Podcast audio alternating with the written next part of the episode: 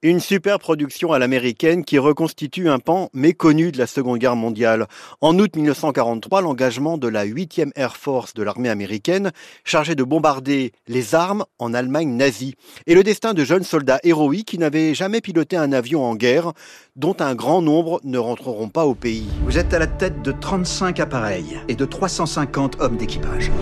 Masters of the Air, c'est une production initiée par Steven Spielberg et Tom Hanks, qui étaient déjà derrière d'autres séries historiques sur la Seconde Guerre mondiale.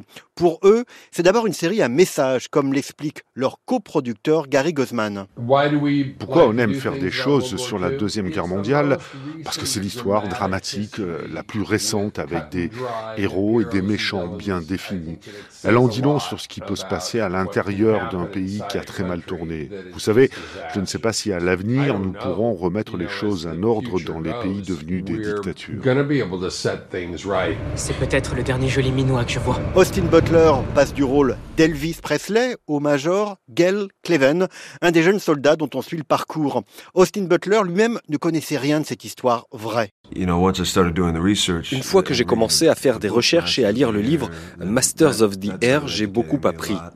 En creusant davantage, j'ai réussi à mettre la main sur des vidéos de Cleven.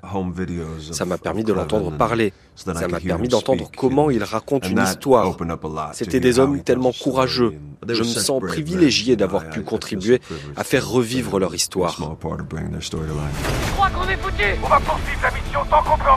La série est à la fois Top Gun, avec des scènes d'avion impressionnantes, et historique, puisqu'elle confronte les soldats à la réalité des camps de concentration.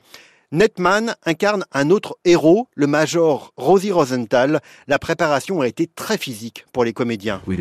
Nous avons suivi un camp d'entraînement de deux semaines dirigé par une légende, Del Dye, un conseiller militaire qui a travaillé avec Steven Spielberg et Tom Hanks. Nous avons aussi été emmenés dans ces répliques de cockpit. Il y avait de vrais pilotes qui avaient piloté ces avions et qui nous disaient, vous savez, voici les interrupteurs que vous devez actionner. On fait quoi alors?